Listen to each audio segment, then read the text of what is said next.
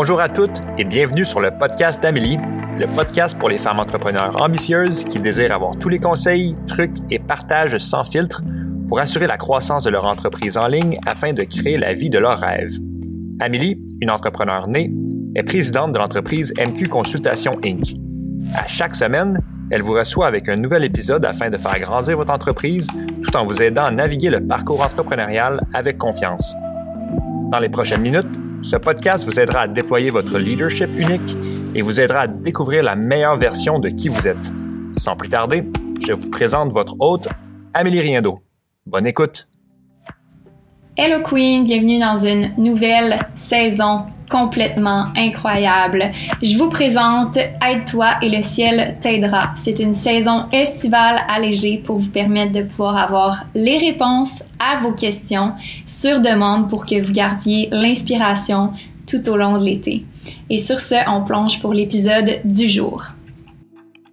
Structurer les bases de la business pour prévoir le lancement de la business. J'adore ça. Donc, euh, en effet, je pense que d'avoir euh, une bonne idée de où est-ce qu'on s'en va pour ton nouveau service, ça va être définitivement la priorité. Mais ce que je te dirais, c'est qu'en parallèle, ce qui est important, c'est de voir les autres choses comme des sujets importants, mais des sous-sujets. Donc, par exemple, on a le marketing, puis on a les ventes.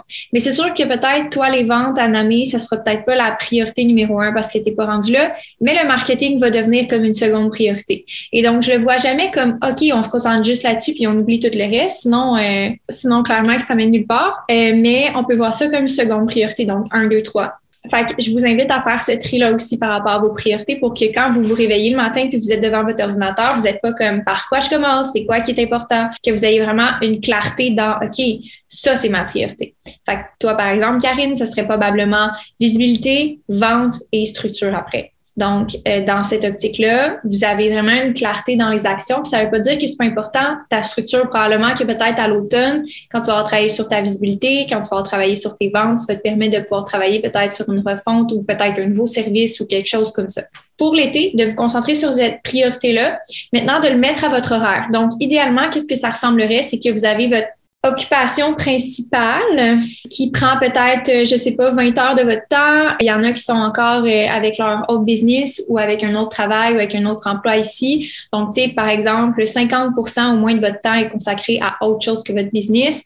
Donc, il faudrait que ce temps-là, vous le considériez pas du tout dans le temps que vous avez disponible. Fait qu'est-ce qui vous reste, c'est, par exemple, peut-être 25% du temps personnel, puis l'autre 25 de travailler sur votre business. Donc, en faisant ce calcul-là, moins les heures à dormir, moins les heures à manger, vous avez le nombre de temps que vous avez à investir à ce développement-là.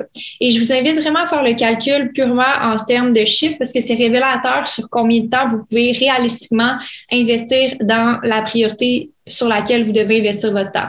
C'est souvent l'erreur. Quand on débute, on a la difficulté à mal évaluer le temps que ça prend à faire les choses. Des fois, on surévalue le temps que ça prend, ça va être bien trop long faire tout ça, ou on sous-évalue le temps que ça prend, puis là, on se retrouve un petit peu pris à devoir ajuster. Fait que l'exercice que je vous invite à faire, c'est de regarder dans votre horaire, exemple que vous avez votre emploi du temps actuel qui est à, je sais pas, 20 heures par semaine, ou 15 heures par semaine, ou 40 heures par semaine, peu importe, de, de faire le calcul de combien d'heures qui restent dans votre heures de travail. Puis je sais qu'il y a des mamans à la maison. Je sais que Katrina est maman à la maison. Mais OK, parfait. Ben, le temps que tu veux passer avec ton enfant, c'est combien de temps? Combien de temps que tu as besoin pour pouvoir vraiment profiter de ton congé de maternité. Bon, c'est 20 heures, parfait. Qu'est-ce que tu as comme temps supplémentaire? J'ai 10 heures à mettre. Excellent, le reste, c'est du temps pour moi. C'est toujours par ratio, puis selon la rapidité que vous voulez atteindre vos objectifs. Ici, il n'y a pas de presse. On n'est pas des multinationales, mais on n'est pas là pour se payer le bain non plus. Donc, comment on fait pour trouver un équilibre entre les deux? Ça va être vraiment de faire un calcul puis de voir dans votre ratio, est-ce que c'est réaliste les attentes que vous avez? Est-ce que c'est réaliste d'atteindre le 10 000 de vente si vous travaillez cinq heures par semaine sur le développement de votre visibilité? Peut-être pas, non. Peut-être que ce serait pas logique d'avoir cet objectif-là et donc vous pouvez ajuster vos objectifs en conséquence pour cet été. Maintenant, si vous avez cet objectif-là pour, exemple, la fin de l'été, puis que vous mettez 10 heures par semaine, ben d'ici la fin de l'été, 10 heures par semaine, oui, vous pouvez l'atteindre le 10 000 de vente, par exemple, parce que là, ça fait du sens tout l'été à atteindre cet objectif-là. Clairement, c'est plus réaliste.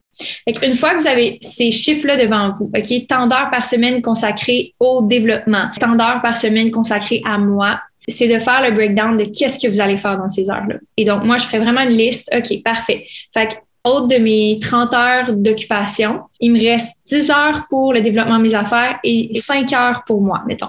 Donc, dans les cinq heures pour moi, qu'est-ce que je veux faire cet été? Qu'est-ce qui est important que pour moi pour que je prenne soin de moi? dans les dix heures, qu'est-ce qui est important pour moi pour l'entreprise? Et ça peut être l'inverse, tout dépendamment de qu'est-ce que vous avez besoin. Moi, cet été, je me suis dit que je voulais vraiment investir du temps dans ma business. L'été dernier, j'ai presque pas travaillé, honnêtement. J'étais vraiment en mode euh, vacances. J'avais vraiment besoin de ça. J'avais envie de ça. Cet été, c'est différent.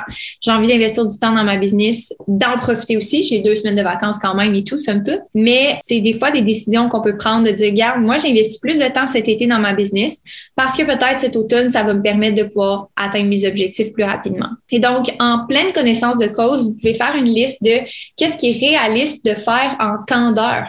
Donc, si par exemple, cet été, vous avez 10 heures à consacrer au développement des affaires par semaine versus 4 heures par semaine, vos objectifs ne peuvent pas être les mêmes. Donc, vous devez faire une évaluation du temps que vous avez concrètement pour vous fixer des objectifs. Donc, si vous avez 5 heures par semaine pour la création de contenu, ben, dans l'été, 5 fois 4, ça veut dire vous allez faire à peu près 25. Après ça, 25, vous allez faire peut-être 25 fois 3, vous allez peut-être faire 75 euh, heures dans tout l'été, peut-être de création de contenu. Ça, c'est si vous faites 4 heures par semaine. C'est énorme.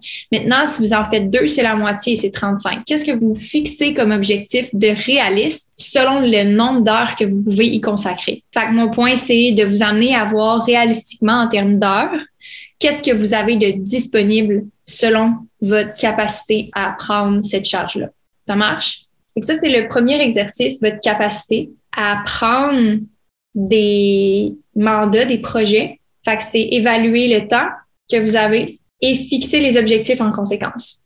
Je crois que quand on commence, faut être capable de se dire que on va reporter un petit peu la satisfaction à plus tard. Donc, c'est quelque chose que je veux vraiment vous inviter à, à voir différemment. Mais quand j'avais ma business, les étés où est-ce que j'ai commencé, j'ai tellement, tellement, tellement appris de choses. Je me suis tellement investie dans développer mes connaissances, dans développer mes outils, dans développer mes services. Puis même si en ce moment, ce que j'ai bâti n'existe plus, tout ce que j'ai acquis pendant ces heures-là me sera jamais enlevé.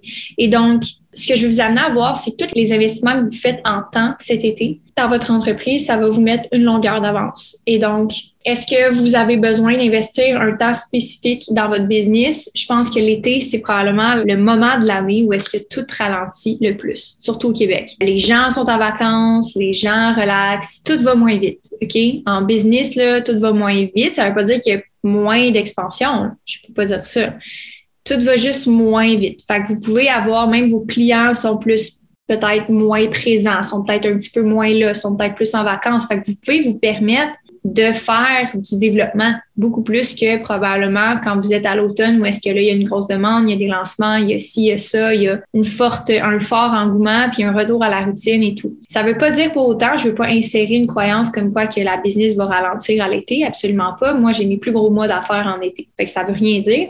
C'est juste que c'est le moment de l'année où est-ce que généralement il y a moins d'achalandage et il y a moins de travail busy ou il y a moins de réponses rapides attendues puisqu'il y a beaucoup de monde en vacances du mois de juillet au mois d'août. Généralement, c'est des mois qui sont plus relax sur le taux de réponse, sur les suivis, etc. Donc, c'est important de considérer ça comme un atout dans le temps que vous avez pour travailler sur les choses que vous devez travailler parce que vos clients vont pas s'attendre nécessairement au même retour que d'habitude. Ils vont pas nécessairement avoir l'attente qu'ils ont d'être servis instantanément. Puis même les messages sur les médias sociaux, etc., c'est différent. Et ça, c'est quelque chose que j'ai observé à travers le temps qui m'a permis de m'avancer vraiment rapidement dans ma business, c'est d'être capable de maximiser ce temps-là où est-ce que la business ralentit pour moi m'en servir à mon avantage parce que si ma business ça ralentit, ça veut dire que j'ai plus de capacité à investir mon énergie et mon attention ailleurs.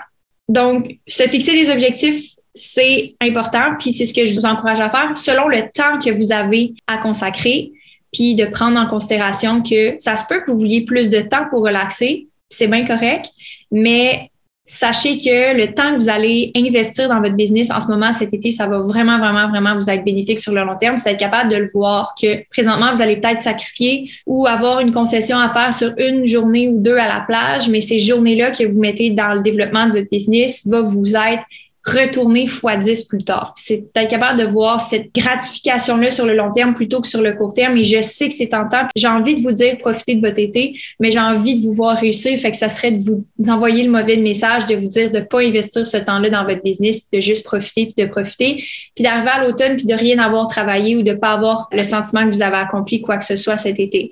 Donc, je vous le dis, comme ça, on, est tous sur la même longueur d'onde.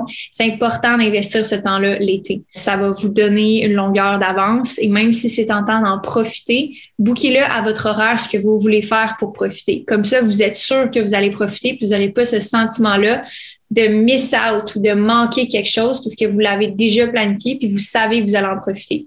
Maintenant, ça veut pas dire de pas être, inflexible puis de dire, qu'il y a une super belle journée puis ça fait trois jours qu'il pleut puis j'étais supposée travailler sur ma business aujourd'hui mais il fait beau. Ça veut pas dire que je, veux dire que c'est une mauvaise chose d'aller dehors puis d'en profiter, mais je pense que c'est de le faire d'une façon où est-ce que vous savez que la base pour votre développement des affaires va être faite, donc de pouvoir jouer avec ces blocs-là. Puis réellement le mettre dans votre horaire. Donc, si vous avez des blocs de contenu à créer, ben au pire vous l'alternez si vous savez qu'il va pas faire beau aujourd'hui puis qu'il va faire beau demain, ben vous alternez le bloc de contenu de demain à aujourd'hui parce que vous savez qu'il fait pas beau, mais vous avez au moins cette base là stratégique de planifier que vous savez ce que vous devez faire pour arriver à votre objectif. Donc dans la liste des choses que vous devez faire pour le développement des affaires, dans la liste des choses que vous devez faire pour vous, bouquez-le dans votre horaire tout de suite.